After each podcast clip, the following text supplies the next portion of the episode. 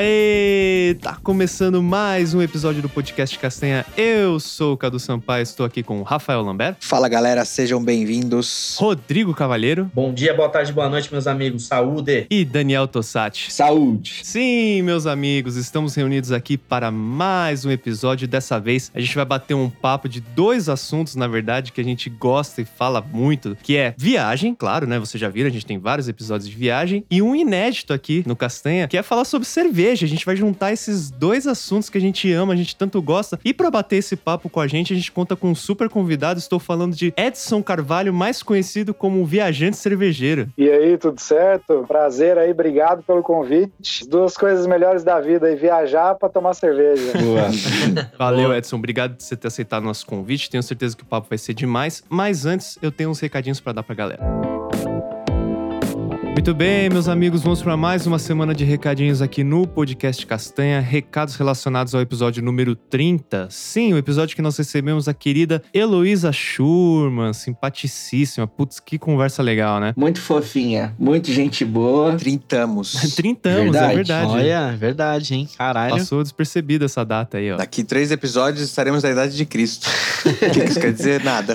Mas seremos eternos, seremos É, a eternos. gente faz um episódio religioso. Daqui a pouco passam eu e o Cadu. O Castanho vai ficar mais velho que a gente. Já é, né? Não, né? Não, olha eu, eu esqueci minha O idade. Cadu é gato. Ele tem 20... 22. É, ele foi andando registrado. Ele escolheu o nome dele. Bota Carlos aí. Mas a Heloísa, voltando ao assunto, é um amor de pessoa. Muito obrigado. O episódio foi sensacional. Tem uma invejinha dela e da família dela. Queria estar eu navegando nos sete mares aí. Mundão lá fora. Bundão lá fora.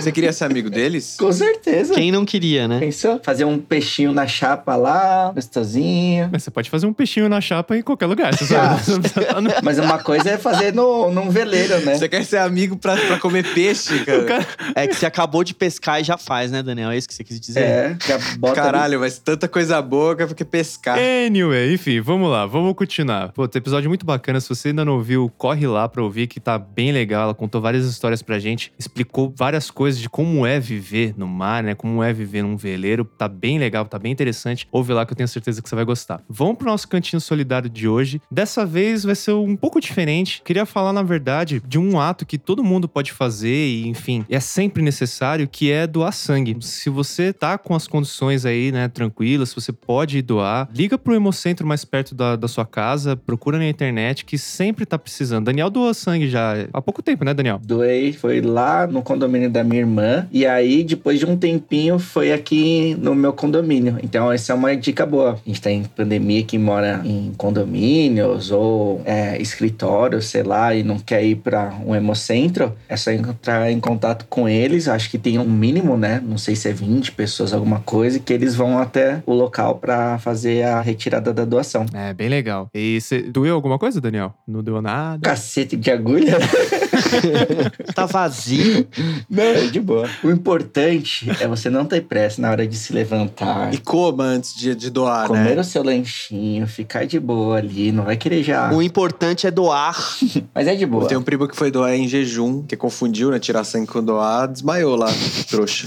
É, não façam isso. Se forem doar sangue, como antes. Mas é isso, gente. É bem tranquilo. As restrições são muito poucas. Assim, é só se você tá tomando um medicamento que é muito forte. Ou, enfim, acho que se você acabou de fazer tatuagem, um papo assim. Mas, do contrário, meio que todo mundo pode doar. É, é, é um ato bem importante, tem que ser feito. E sempre tem gente precisando. Então, é uma dica um pouco mais geral, mas é necessária. Tem outro cantinho solidário que eu queria trazer também, que é rapidinho, pra falar da Ludus Luderia. Pra quem não conhece, ela é uma casa de jogos aqui em São Paulo. Tem vários jogos de tabuleiro, enfim, uma mistura de bar com uma casa de jogos. Assim, é, putz, é legal pra caramba. E agora na pandemia eles estão passando um sufoco muito forte, assim. Não só eles, né? Vários lugares. Mas a Ludus tá sofrendo bastante e eles criaram uma campanha que chama Amigos da Ludus, pra eles se manterem. Então eles estão aceitando doação, eles estão aceitando doação de empresas que fazem jogos, né? Elas estão doando jogos pra eles venderem, pra eles tentarem levantar uma grana. E eles têm então essa campanha aí pra ajudar a arrecadar dinheiro pra manter eles. Chama Amigos da Ludus. Vocês podem procurar no Instagram, a Ludus Luderia. Tem o Pix deles lá. Eles têm uma campanha também no site que chama Abacaxi, só que o Xi é Como se fosse de cash com i no final. Então é abacaxi.com barra p barra amigos da Ludos. É mais fácil entrar lá direto no abacaxi e procurar, ou entrar no Instagram e se vocês puderem ajudar, é uma casa bem bacana e que tá precisando dessa força aí. Vamos então pros nossos recadinhos tradicionais. Vamos lá, Rafa, e-mail do podcast Castanha. castanhapodcast.gmail.com Mandem e-mails, interajam comigo. Vírus? Vírus também não. Nem, nem, nem elogios à arte ou a qualquer coisa, nem tipo um rei de algum país que falou que precisa ter um valor a doar. A doar. isso, tá, isso rola pra caramba, né? pra caramba, já, já, já me mandaram já. Mas, Rafa, você pode dar um, então, um spoiler do que, que a gente vai falar no próximo episódio? O que que foi isso? O que aconteceu? Eu não entendi, o Daniel começou a rir do nada.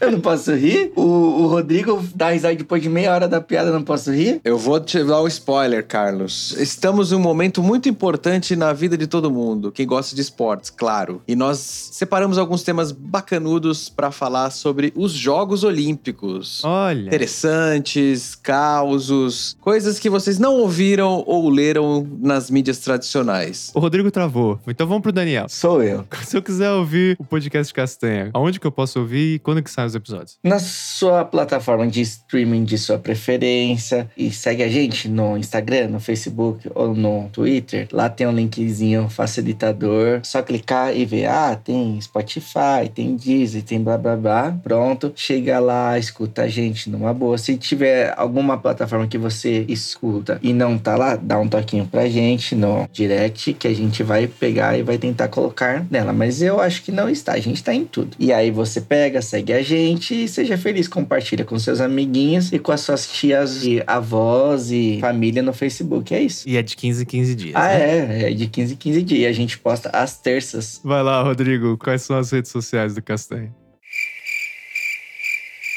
Beleza.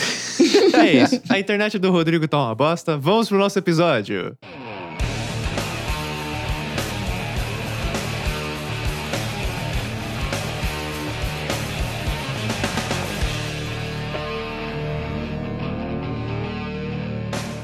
Vamos lá então, Edson. Toda vez que a gente recebe um convidado aqui pela primeira vez no Castanha, a gente pede pra ele se apresentar, então eu vou pedir pra você, por favor. Maravilha, cara. Bom, meu nome é Edson, eu sou sommelier de cervejas e criei um projeto algum tempo atrás chamado Viajante Cervejeiro justamente para unir essas duas coisas, viagens e cervejas. E basicamente é isso. Hoje eu vivo criando conteúdo relacionado à viagem e cerveja. Hoje especificamente não muito sobre viagem por causa da pandemia, mas sempre envolvendo aí o tema cerveja. Edson, eu quero começar perguntando pra você como que a cerveja artesanal entrou na sua vida e como que você juntou essas duas coisas. Como que surgiu o viajante cervejeiro? Eu sempre tomei cerveja, né, cara? Normal, cervejas da grande indústria, como, como todo mundo. Mas teve uma época que eu fui morar fora do Brasil, isso foi em 2000 e, 2005, 2006, 2006. E aí eu conheci cerveja lá. Tava morando em Barcelona, na Espanha, e conheci uma loja só de cerveja artesanal. E por acaso, andando na rua,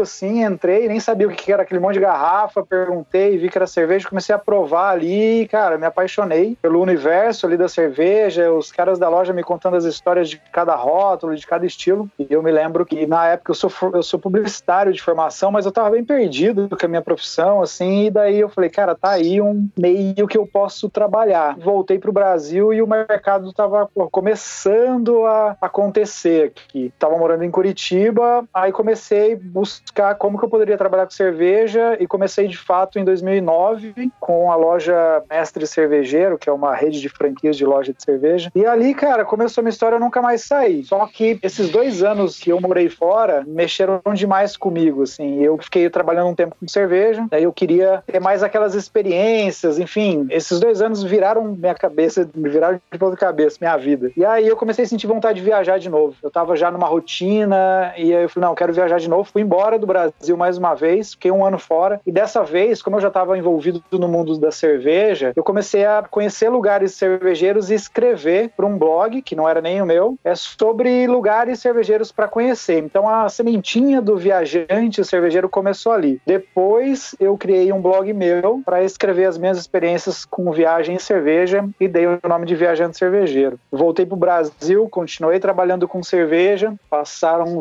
alguns anos, eu comecei a senti vontade de viajar de novo. A rotina já não me fazia muito feliz, mesmo trabalhando com cerveja. E eu queria muito conhecer o Brasil, cara, porque quando eu tava fora, pô, conversando com um monte de gringo que já tinham vindo pro Brasil, eles conheciam mais o Brasil do que eu. Eu não conhecia praticamente nada. nem, nem o Rio de Janeiro direito conhecia. Peguei e falei, não, eu só saio do Brasil de novo quando eu conhecer todos os estados do Brasil. Uhum. E aí eu já tava querendo viajar, eu falei, tá, mas eu não quero largar o trampo com a cerveja, mas quero fazer uma viagem por aqui. E aí fui criando a ideia para fazer uma grande viagem pelo Brasil é, relacionado com a cerveja. A partir desse momento que o, de fato, Viajando Cervejeiro surgiu e eu criei como um projeto.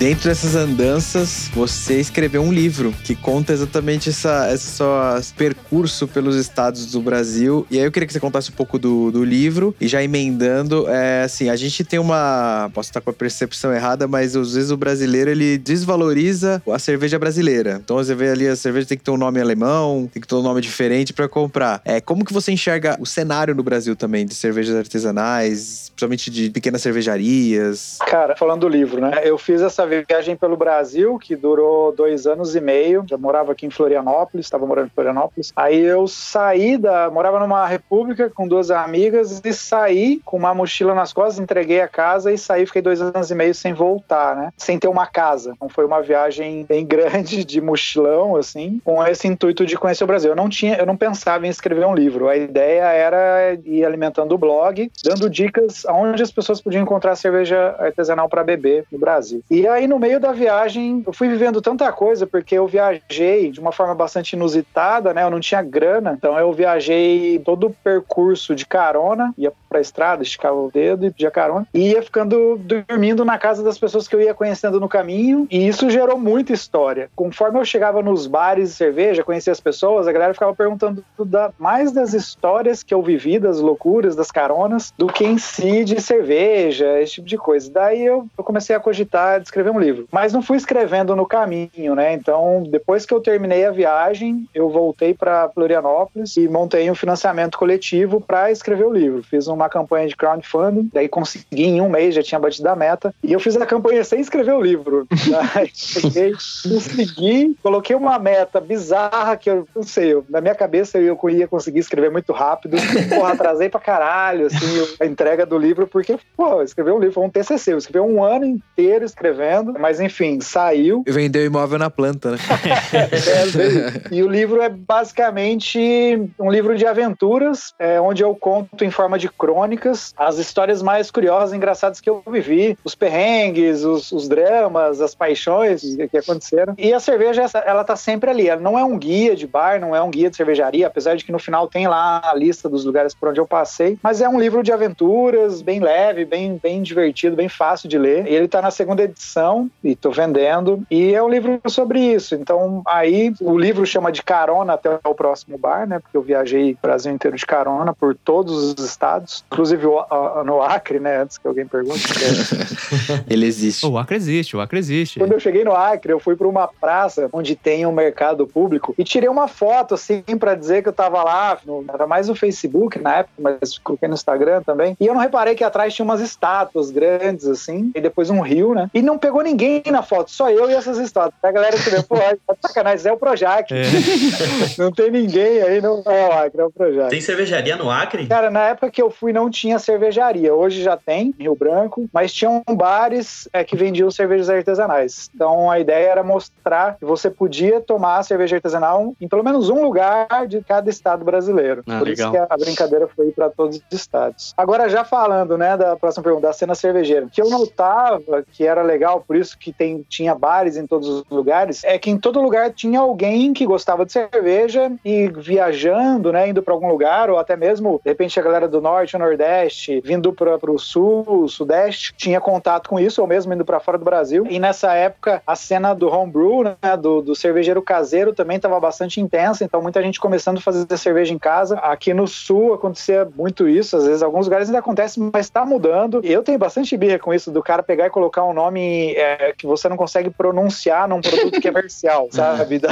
Aí tem cervejarias aqui que até brincam com isso, de escrever, fizeram camiseta uma vez escrever o nome como se soletra ele, assim, sabe? Para você falar certo o nome da cervejaria. Porque tem muito sobrenome alemão e a galera quer dar um nome pouco pelo ego, talvez, ou quer, enfim, a galera aqui, eu tenho um pouco de birra também disso, a galera quer ser alemão, quer ser. Meu, você tá aqui, você é brasileiro, você nasceu aqui. Mas a galera tem um pouco dessa questão. Mas eu acho que tá mudando. A pegada da cerveja artesanal, nossa, que ela depois que a gente começou a fazer inspirado na Alemanha, inspirado na Bélgica, são os mais clássicos, veio a influência muito forte, principalmente com a pegada do craft beer, cerveja artesanal mesmo assim, inspirada na nova escola cervejeira que são os Estados Unidos. Eles vieram com uma revolução de cerveja artesanal ali a partir da década de 70, revolucionando assim, pegando estilos clássicos europeus, que era também o que chegava lá, ou que faziam na época, e dando uma personalidade própria, seja com lúpulos próprios deles que traziam uma característica de amargor completamente diferente, é, fazendo cervejas mais alcoólicas, mais intensas, fugindo do equilíbrio que era as cervejas da escola europeia, né? E daí isso tudo trouxe bastante personalidade para a escola cervejeira dos Estados Unidos. E a gente se inspirou muito neles, porque começou a vir bastante cervejas de lá. Na época, as cervejas que vinham, era bem legal, a Flying Dog, Anderson Valley, Rogue, que eram cervejas bem diferentes do que a gente estava acostumado. E aí a galera que começou a olhar muito para esse tipo de cerveja, mais inventiva, sem seguir muitas é, regras, como tem os alemães com a lei da pureza da cerveja, etc. Então hoje a gente já vê bastante nomes mais. Tem muito trocadilho ainda, que também já encheu um pouco saco.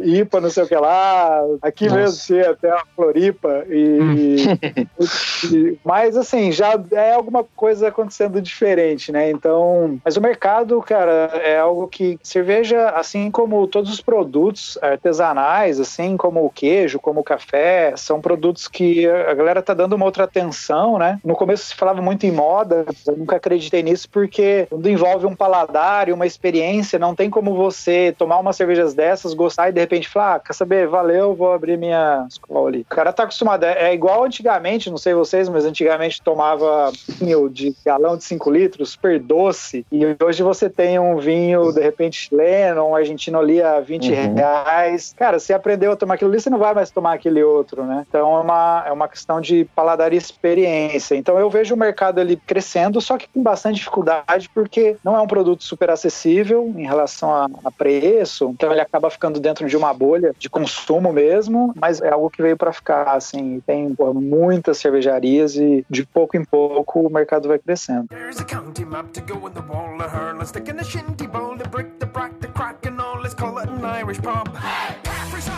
Você acha que ele tá em, em, evolução ainda? Porque assim, eu vejo que ele teve um boom. Claro, eu também não acho que é moda. Ele teve uma grande evolução, assim, mas eu vejo que, sei lá, de uns anos para cá ele tá meio que estagnado, assim. Tem muito bar fechando, cervejaria fechando. Não sei o que você acha. Pelo menos aqui em São Paulo eu vejo isso. Não sei o que você acha no geral, assim. Então, agora a gente tá numa questão bastante específica, que uhum. é a pandemia. Mas eu acho que é um pouco natural do mercado, assim. Nos Estados Unidos aconteceu isso também. O mercado crescer no começo, todo mundo apostar a ficha, abrir cervejarias, abrir bares, depois não conseguir é, se manter e, enfim, vai numa linha mais reta e se mantendo só os que seguem trabalhar e vender seus produtos. Mas eu não vejo muito como uma decrescente. Mas também, assim, eu não tenho nenhum dado aqui de, de, de pesquisa, né? Pode ser que, que, isso esteja acontecendo também. Mas eu acho que é algo meio que natural do mercado. Depois pode ser que volte a crescer novamente. Eu acho que a galera que já está aí há bastante tempo continua no mercado. Não tem muito espaço para a galera assim, ah, tipo, abre como se fosse, ah, vou abrir uma cervejaria,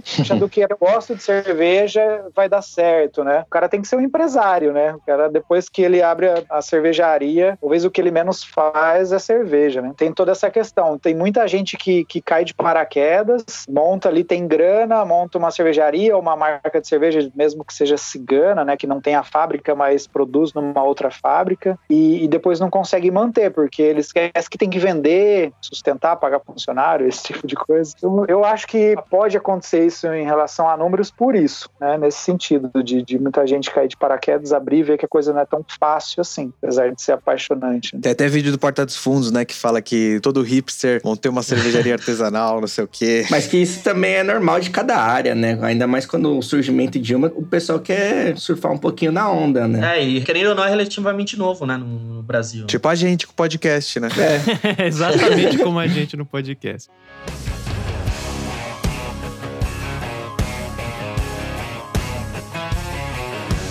Você falou que também viajou muito lá fora para depois conhecer aqui dentro, né? Você pode falar um pouquinho da diferença cultural que você viu em uns outros países, falando em cerveja mesmo, né? Cara, assim, a Europa, eu só não fui pro Reino Unido, então não conheci a Terra, a Irlanda, conheci os clássicos de lá, mas eu tive na Alemanha, na República Tcheca, na, na, na Bélgica. E o legal de lá é que tem os dois lados que são. O, o legal da tradição deles, né? Que primeiro que, porra, na Bélgica você não vai tomar cerveja ruim, os caras têm um monte, cada barzinho tem lá 100 rótulos diferentes e eles têm uma paixão muito grande e é um produto nacional, assim, é tipo, meu, a nossa cerveja é a melhor do mundo. Aí você tem experiências incríveis provando cervejas as lambics, que são de lá, que cervejas com fermentação espontânea, mais ácidas, aí cervejas com frutas, cervejas com um monte de coisa. Aí você vai para Alemanha, já é mais clássico, você vai, pô, tem as pilsens e as Weizenbiers, né, as cervejas de trigo, em várias outras, mas falando do, do geral. E aí eles também, ah, nossa cerveja é a melhor do mundo. E, cara, era muito legal visitar uns lugares de cerveja alemã, porque são realmente muito boas as cervejas. Culturalmente, eles mantêm essa, como se fosse, por exemplo, eu fui na, na Hofbräuhaus em Munique, é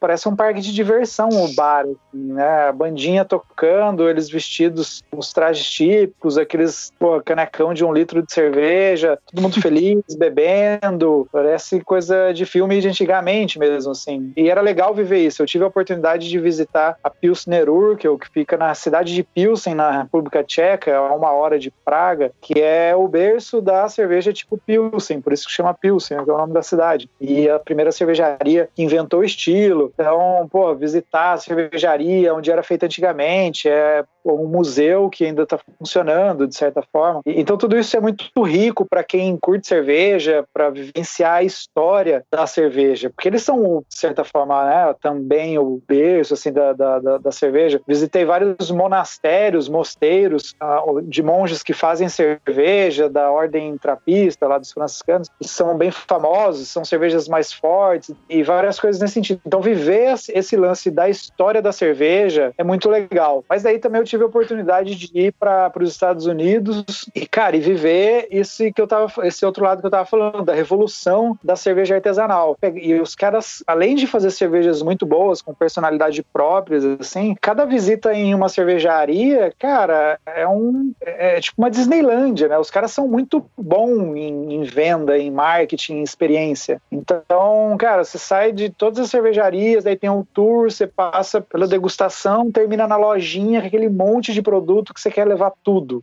Né? que você sai dali maravilhado e, claro, já bebeu um pouco na, na, degustação. É muito legal isso. Hoje, as cervejarias lá, eles já estão até num outro, numa outra fase, que elas estão criando microdestilarias dentro da própria cervejaria. Então, os caras já estão pensando mais além em outros produtos, não ficar só na cerveja. E aqui está começando isso. Tem uma cervejaria em Ouro Preto, a Ouro Pretana, que montou uma destilaria, uma microdestilaria dentro da cervejaria, está fazendo gin. Mas eu acho que o que o que, o que falta aqui é isso, sabe? Essa experiência para o consumidor final, que é o que acaba atraindo bastante o público que a gente quer, gostaria que tivesse junto. É, a gente está numa fase que tem muito beer geek, sabe? Muito chato da cerveja, é. que o cara ele quer explicar uma cerveja de uma forma que ele vai, cara, o cara de repente só está interessado em tomar uma cerveja diferente, não quer aprender, não quer saber da fermentação como que é ou não, só que a empolgação de quem está no mercado e começando é tanto que ele acha que todo mundo tá na mesma vibe que ele. Então eu acho que falta a gente amadurecer em relação a isso. Tá, estamos fazendo cerveja, estamos fazendo cerveja boa, é, e realmente a gente tem muitas cervejarias muito boas aqui, nível gringo, assim, mas eu acho que falta esse outro lado, de passar uma certa experiência para o consumidor e trazer essa outra galera que não está ainda envolvida com esse meio. Eu entendo que o Brasil tem um monte de dificuldade que às vezes nos Estados Unidos, por exemplo, não tem. É que,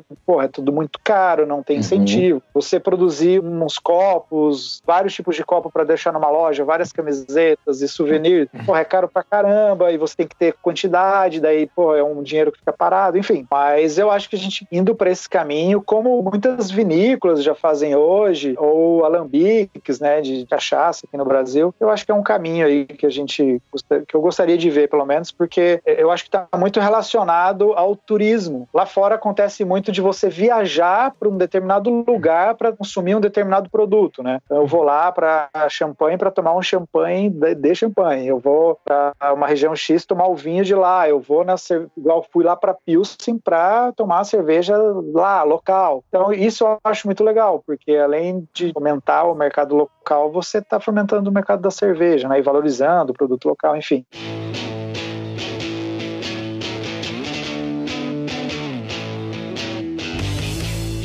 É, você falou um pouco das escolas cervejeiras, né? Algumas a Bélgica, Alemanha, Estados Unidos e tal. Você acredita que o Brasil ele, ele um dia vai conseguir ser uma escola cervejeira? E aproveitando, o que, que precisa para ser, para você entrar, para ser uma escola cervejeira? Não sei se você sabe isso. Isso é uma polêmica sempre no mundo da, da, da cerveja, justamente porque a gente é muito novo, né? No mercado cervejeiro, na, na indústria, na, na história da cerveja artesanal no Brasil. Os lugares que hoje a gente chama de escola cervejeira, eles nunca almejaram, ah, vamos vamos fazer a escola alemã foi dito porque os caras têm história, né? Há muitos anos já fazendo cerveja com características próprias. A escola norte-americana, que seria a mais nova, também não, começou a se falar em escola norte-americana muito tempo depois, mas porque de fato eles conseguiram ter uma característica própria. O que, que dizem que hoje deveria para ser reconhecido como uma escola cervejeira? Primeiro, uma questão de insumos, você ter seus próprios insumos e que tenham características próprias, né? É, desde do, do malte, talvez de levedura, de lúpulo, lúpulo, que está começando o movimento no Brasil, só que é bastante complicado ainda. Tecnologias, se, se de repente você desenvolveu tecnologias diferentes, que mudou alguma coisa na produção de cerveja, que deu uma característica específica para a cerveja que você faz, é, então envolve muita tecnologia, engenharia, esse tipo de coisa, algum método de produção, enfim, mais inovador ou diferente. É, o uso de ingredientes, como eu disse, aqui a galera aposta muito no suprioma, na quantidade de frutas diferentes que a gente tem é, e cereais que poderiam ser usados para transformar numa escola cervejeira, mas eu de fato não sei dizer, justamente por isso. Eu acho que a gente ainda está aprendendo a fazer cerveja, a gente está ainda aprendendo a, a, ser um mercado cervejeiro, tem um grande potencial, porque somos um mercado consumidor imenso, né? Mas eu não sei dizer assim, ah, se um dia a gente vai olhar e falar, oh, é, essa é a escola cervejeira brasileira, e não sei até que ponto isso é importante ou não, talvez entrando como uma questão de, de se aproveitar aproveitar isso comercialmente, pode ser uma boa, mas não sei. A gente tem hoje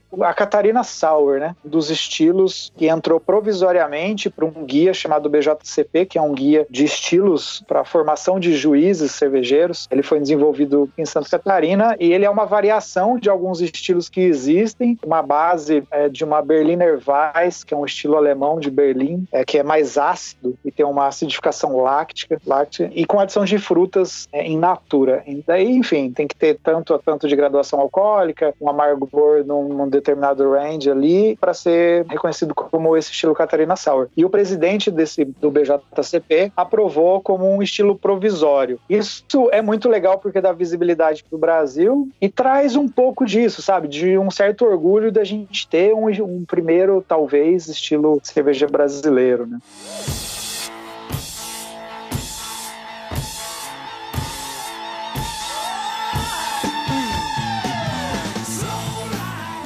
Eu queria só, antes da gente dar andamento aqui no nosso episódio, só pra falar pra quem tá ouvindo e quem não conhece o Rodrigo, o Rodrigo também é sommelier de cerveja. Ele tá quietinho aqui.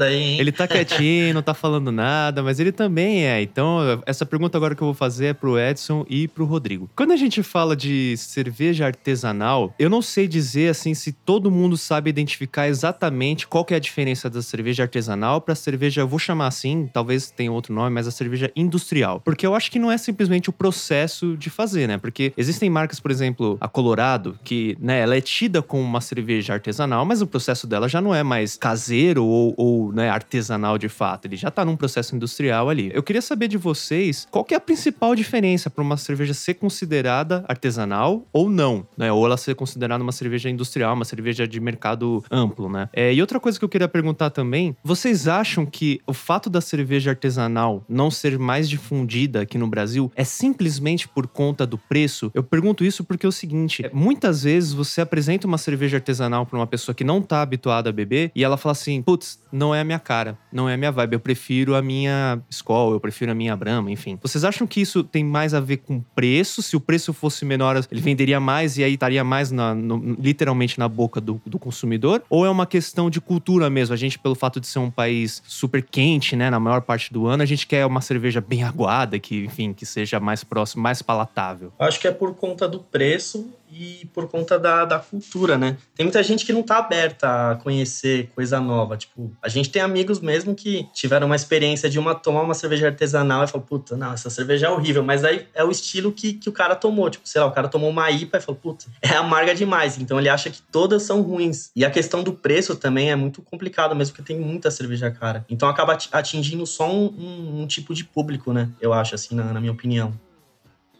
Só antes do Edson, assim, caro é relativo porque a gente paga muito por um vinho, um uísque, e tem muita gente que evita pagar um pouquinho a mais por uma cerveja. É. Com aquela cabeça do Cadu de. Não do Cadu, que o Cadu falou de cerveja tem que ser um real, né? Assim, é quantidade. Não, mas é, é, é o preço, é justamente isso que você falou, Rafa, é o ponto do bar, né? Quando você vai pro bar, você quer tomar. Tá, não é todo mundo, mas você quer que o seu dinheiro renda. Então você quer tomar a maior quantidade de cerveja que o seu dinheiro puder ali pagar pagar. E normalmente, quando você toma, sei lá, com dinheiro de que você tomaria cinco cervejas industriais, você toma uma artesanal. Mas às vezes até o mesmo grau alcoólico dessas cinco, sabe? Então você vai ficar tão bêbado quanto e você tá consumindo um produto melhor. Mas eu não sei, assim, o que, que você acha, Edson? São várias coisas. É, o preço é uma delas, a cultura que a gente tem que ir mudando aos poucos, principalmente o preço, porque, assim, cerveja da grande indústria, depois a gente entra de volta, né, falar de artesanal industrial. A cerveja da grande indústria, ela é de certa certa forma, ela até cumpre um, um, papel social que é atender o Brasil inteiro. Qualquer lugar que você vai tem lá uhum. cerveja da grande indústria, o que o mercado artesanal não conseguiria fazer. Eu nunca, eu não acho que vai chegar um ponto que a gente vai estar tá competindo de igual para igual, mas eu trabalhei bastante tempo em bar de cerveja artesanal e atendi todo tipo de público e muitos que iam, às vezes acompanhado de alguém ou um casal que um dos dois não diziam não gostar de tomar cerveja, enfim. E eu sempre tentava entender porque quando tinha tempo, obviamente. É, e muitas vezes é, é isso. O cara teve uma experiência negativa e já acha que tudo aqueles 80, 100 tipos diferentes de cerveja são iguais. Uma coisa que eu acho é muito o nosso papel aí, meu do Rodrigo, de como sommelier cervejas, de como apresentar. Por isso que a gente sempre falou, meu, é um trabalho de formiguinha. Só que você tem que pegar essa oportunidade de tentar explicar para a pessoa. A primeira coisa é ter humildade, porque é aquela coisa que eu falei um pouco antes. O cara, como ele já está aprendendo, ele está empolgado, está sabendo um monte de coisa, e ele descobre, de certa forma, que aquele produto que ele consumia da grande indústria não é o, o ideal para ele, no caso, ele já esnoba aquilo e meio que, de certa forma, ataca o, o cara que está possível consumidor de cerveja artesanal. Então, a pessoa meio que dá um pé atrás, fala, meu, o que, que esse cara, ele nem me conhece, já está falando que a minha cerveja é uma bosta, saca? Então, é tentar entender, conversar com a pessoa, ver o que ela gosta. Eu, porra, várias pessoas que eu, de certa forma, converti, que falavam que não gostavam de cerveja, eu tentava brincar, falei, olha, na verdade, eu, você gosta, só não achou a cerveja seu paladar e tal. E, claro, no bar que eu trabalhava, era um bar com várias torneiras, conseguia dar provinha, tentava entender o que ela gostava, enfim. E, surpreendentemente, a pessoa falava assim, nossa, essa aqui eu gostei, mas essa não tem gosto de cerveja. É, é não tem gosto daquela cerveja que está acostumado, mas é uma cerveja também, porque, pô, contava um pouco do estilo. E aí, eu acho que tem toda essa essa questão, mas claro, é um trabalho se fazer por anos, né? O preço é um impeditivo, então hoje a gente, igual se comparou com o vinho, né? De, fato é, o cara paga 300 reais numa garrafa de vinho, mas não paga 20 numa garrafa de cerveja. Mas aí tem toda uma questão cultural de onde colocaram o vinho, né? A cerveja é algo que sempre foi muito popular aqui no Brasil. É, eu não acho que é uma questão de só de, de temperatura, a galera toma em Recife uísque na praia. É, o verão da Alemanha é, porra, 40, 50 graus. Eu acho que é uma questão cultural ainda mesmo. E eu nem gostaria que, o, que a cerveja fosse colocada num patamar como o vinho, por exemplo. Porque eu acho que a cerveja, antes de tudo, ela é produto de confraternização. A cerveja não pode perder esse posto, eu acho. A gente tem que dar o valor a ela, mostrar para as pessoas que ela ela tem valor, mas que ela sempre vai ser um produto de amigos, sabe? De comemorar alguma coisa, sem muito requinte, porque ah, se a gente começar a colocar ela num, num pedestal, a gente também espanta uma galera que é meio avessa, avessa a isso, sabe? É um trabalho bastante é, difícil, mas é legal, assim, cara, de ver pouco a pouco como isso vai mudando. Mas tem isso, da mesma forma que tem muita gente que atrai pessoas, tem muita gente que espanta. Eu já fui um cara que numa determinada época, quando tava começando, espantei, sabe? Tipo, falava mal pra caralho de, ah, cerveja de milho, caralho. E, e pô, nada a ver, sabe? Você não come milho, né? Você não come curau. O que milho, né? Nunca foi. Só me foi passar, movido a paixão na, na época, sem muita razão, fazia isso. E, e, o problema eu acho que é isso, assim, tentar trazer mais humildade para quem trabalha com cerveja, trazer as pessoas mais perto. E se o cara só quer tomar uma cerveja, ele só quer, não quer ouvir história nenhuma, pronto, vende ali a sua. Eu tô tomando uma Session Lager aqui, por exemplo. Uma cerveja de 3,5% de álcool, levezinha, fácil de beber, sem complexidade. O cara que quer tomar mais gelada, beleza, dá mais gelada. Se, se tiver oportunidade para explicar para ele um pouco mais, e se tiver muito gelado, ele não vai sentir o sabor da cerveja, e daí ele tá pagando algo porque ele não vai sentir o sabor, não vale a pena, enfim. Aí você trabalha isso. Senão, não vamos espantar, né? Você falou assim, ah, por exemplo, a Colorado já não se vê muito com artesanal. Na verdade, todas as cervejas, todas as cervejarias que têm o registro no Ministério da Agricultura são indústrias. Todas as cervejas com registro e que podem vender e tal são indústrias. Então todas as cervejas são industriais, pequena indústria ou grande indústria. O artesanal a gente meio que importou do craft, né, dos Estados Unidos, assim, esse nome. Mas na minha concepção, eu vejo muito mais como um conceito do que se diferenciar uma coisa da outra. É, o, é a cervejaria que tem um cuidado, ou cerveja cervejeiro, né, que tem um cuidado como se fosse um artesão com o seu produto. É um cara que vai dar mais atenção ao ingrediente, os ingredientes que ele vai usar, ao processo, vai dar o tempo de, de fermentação que a cerveja precisa. Se isso for custar mais, ok, porque ele quer que o produto seja daquela forma. Então é todo esse cuidado, não fazer algo só pelo preço, vou comprar o que for mais barato, vou, sabe, ter práticas de mercado que vá prejudicar alguém. Então eu vejo muito por esse lado. E aí a gente chama, pô, de cerveja artesanal. Teve até uma época que se falava muito em cerveja especial. Ainda bem esse termo caiu um pouco, mas se falava bastante. Eu falei bastante isso, mas chegou uma época que a galera falou: Meu, não é especial, é uma cerveja. Tudo são cervejas, né? Tem cervejas que são melhores do que outras, né? Agora, melhor também, eu digo mais em relação de produto bem executado, porque gosto, como se diz, não, né? Cada um tem o seu. Então, o que às vezes não é bom para mim vai ser bom para o outro. Mas eu vejo muito mais nesse conceito, assim, de engajamento com, a, com o movimento de mudança do mercado de cerveja, de como você produz, é chamado da cerveja artesanal, né? Por isso que eu falo muito da cerveja da grande indústria, né? Do que industrial, porque todas são industriais, né? Então eu, eu tenho essa visão. Não sei, Rodrigo. Eu concordo, é isso mesmo. Uma coisa que a gente tem uma luz no fim do túnel é que a gente descobriu que talvez o Rodrigo não vai ser o chatão sempre, né? Já foi, já foi, já foi. Já foi muito. Não, ele tá de boa, ele tá de boa. É. Julgava nosso litrão.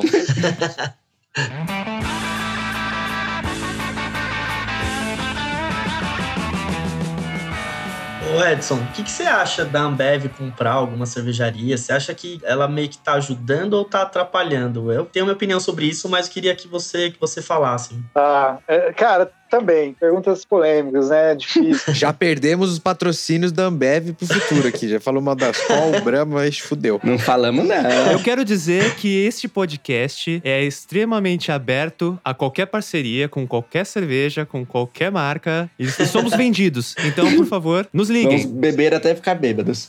Vamos lá. Voltando para aquela do começo lá, que eu trabalhava com cerveja na época, cara, eu lembro que a gente fazia umas festas em Curitiba. Cara, fomos do começo, as festas festas mais legais. A galera ia de São Paulo, Rio, Minas pra lá. A gente chamava de Beer Day, que era no estacionamento do, da loja, que era um estacionamento grande. E aí vinham, cara, vinha o Marcelo Carneiro da cervejaria Colorado, Colorado com um standzinho ali, o Zé Felipe e o Thiago da cervejaria Vals com, vendendo as cervejas. E eram os caras ali mesmo vendendo, saca? E várias outras cervejarias de Curitiba. De Curitiba tem uma cena rockabilly muito forte, então era banda de rockabilly. Era um festival muito massa, assim, de dia. E era pequeno ainda na época. E essa galera era muito isso, muito apaixonada apaixonada pelo que fazia. O Marco Falcone da Falk Bill de Minas vinha também e tal. O que aconteceu? O mercado foi crescendo, essa galera dessas cervejarias também foram crescendo juntos, todos os festivais juntos. Ah, e eles eram referência. Marcelo Carneiro da Colorado, pô, foi um cara, cara, fez muito pelo mercado cervejeiro. E aí, de repente, então todo mundo via Colorado como uma cervejaria artesanal já maior, que é aquele seu irmão mais velho, tá ligado? Aí, de repente, eles vão pra Ambev. A galera fala, mano, se sentiram traídos, tá ligado? Seus vendidos.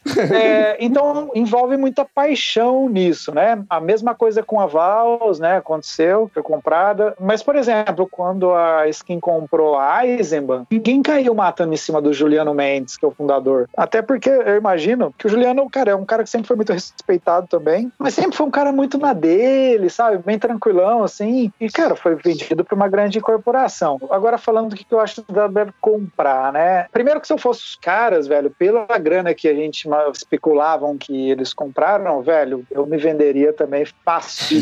Ninguém sabe das contas do outro, da vida do Sim, outro, né? É. Empreender no Brasil já é tão difícil, daí você. Cons... Isso é um. Dentro do empreendedorismo, dentro do mercado, é um sinônimo de sucesso, né? Você conseguiu fazer a sua empresa chegar num ponto que uma multinacional quis comprar. Sobre a Ambev comprar essas cervejarias, aí entra aquela coisa: a Ambev é uma multinacional, os caras são business total, né? Então, assim, eles não são os bonzinhos do mercado, eles estão comprando para ajudar o mercado da cerveja artesanal, eles estão comprando porque eles querem uma fatia nesse mercado que eles já enxergam que vai crescer, como aconteceu nos outros países onde eles estão. Já que a gente está vendo que esse mercado vai crescer, a gente tem que estar tá ali também, então vamos abocanhar uma parte. Aí agora eles estão com um projeto das Eventure lá, né? Como que chama? De impulsionamento, né? Que eles não compram, mas viram sócio, e daí os caras, enfim, deu um monte de coisa. Aconteceu a última cervejaria foi a Ox Pox, do Rio de Janeiro, aconteceu aqui com a Long Beer. Hoje a gente vê que rola uma mágoazinha de alguns cervejeiros, mas, cara, ninguém mais cai matando igual antigamente. Mas eu tenho essa, essa visão, que eles, eu não acho que eles querem vir para acabar com outras cervejarias, talvez esteja sendo ingênuo eu, né? Mas eu acho que é mais nessa questão. Eu falo, cara, se a gente vai, se esse é o mercado de cerveja, a gente está no mercado de cerveja, a gente vai estar tá nessa fatia fatia também, e se for preciso a gente vai ter a maior fatia. Se esse é o plano deles, eu não sei. Mas eu vejo muito por esse lado. Aí eles vêm com vários discursos de que vamos ajudar, queremos nos aproximar do cervejeiro, do mercado de cerveja artesanal. Obviamente, quer se aproximar, na minha concepção, por isso, para também ganhar grana aí. E aí é o mundo do marketing, né? Você faz ações que provavelmente até ajudam determinadas cervejarias ou determinados é, produtores, mas tudo tem um porquê, né? É, como eu disse, é uma essa cerveja, ela, antes de tudo, ela vê números. Então, se ela está hoje é, ajudando algumas empresas, é porque ela está vendo lá na frente que ela vai ganhar com isso.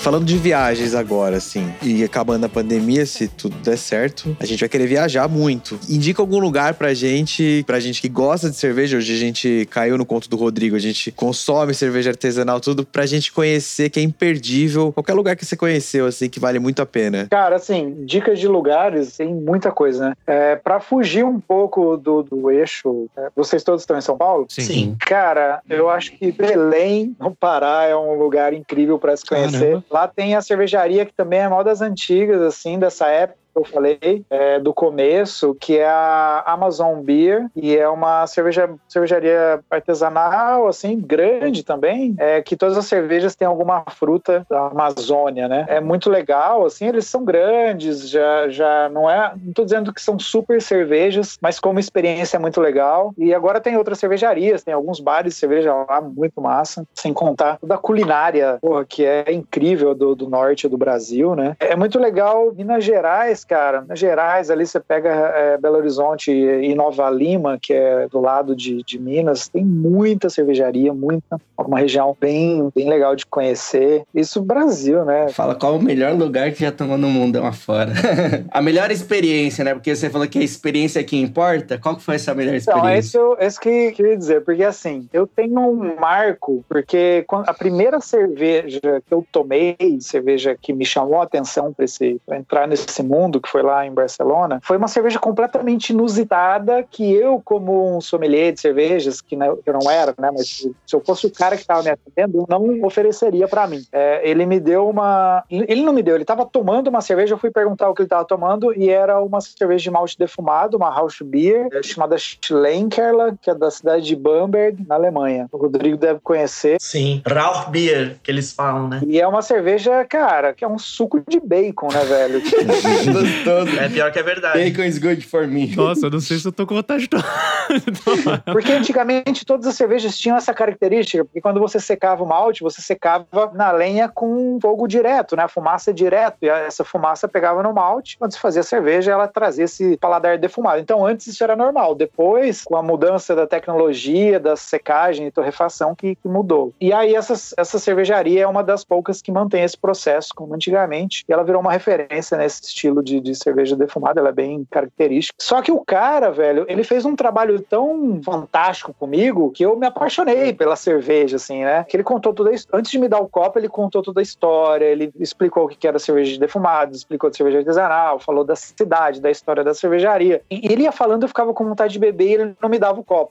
aí, ele, aí ele pegou, ele falou: agora esquece tudo que você acha que sabe sobre cerveja, que ele sabia que eu não sabia nada. Falou, esquece, abre sua cabeça, cara, que você vai provar algo completamente diferente. Não tenta buscar é, relação, porque você não vai conseguir comparar. Isso é completamente diferente. Então, ele me preparou muito bem. E eu tava muito aberto a experiências, a, né? Eu tava morando fora, tava muito aberto para isso. Cara, da hora que eu provei, cara, a cabeça ah, explodiu, assim. Foi que que é isso, né? E aí foi quando eu comecei a desenvolver o interesse, voltava lá todo dia, pedia para ele abrir uma cerveja diferente e me explicar, tal, enfim. Então, para mim, cara, foi quando eu fui tomar essa cerveja lá em Bamberg, na cervejaria Schlenkerla. Então, para mim foi um momento muito especial porque foi a cerveja que me trouxe para esse mundo e, porra, mudou literalmente minha vida, assim. É, então, e é um lugar muito legal. Bamberg é uma cidadezinha, porra, de 30 mil habitantes, pequenininha. É um patrimônio, uma parte lá do centro histórico, patrimônio da, da Unesco. Tem, acho que nove cervejarias, tem 30 mil habitantes, acho que tem nove cervejarias. Então, foi uma experiência muito, muito legal de ter ido lá e depois ainda eu tive a oportunidade de gravar um vídeo com um dos herdeiros lá que toca hoje a cervejaria.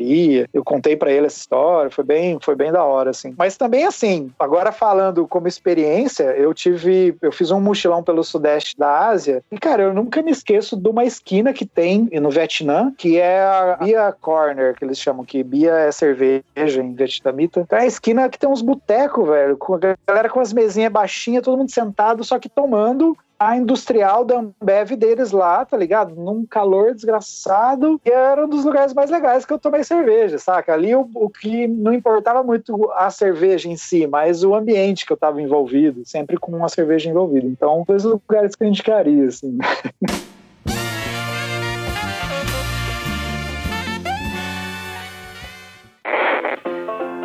Este episódio foi editado por Cadu Sampaio.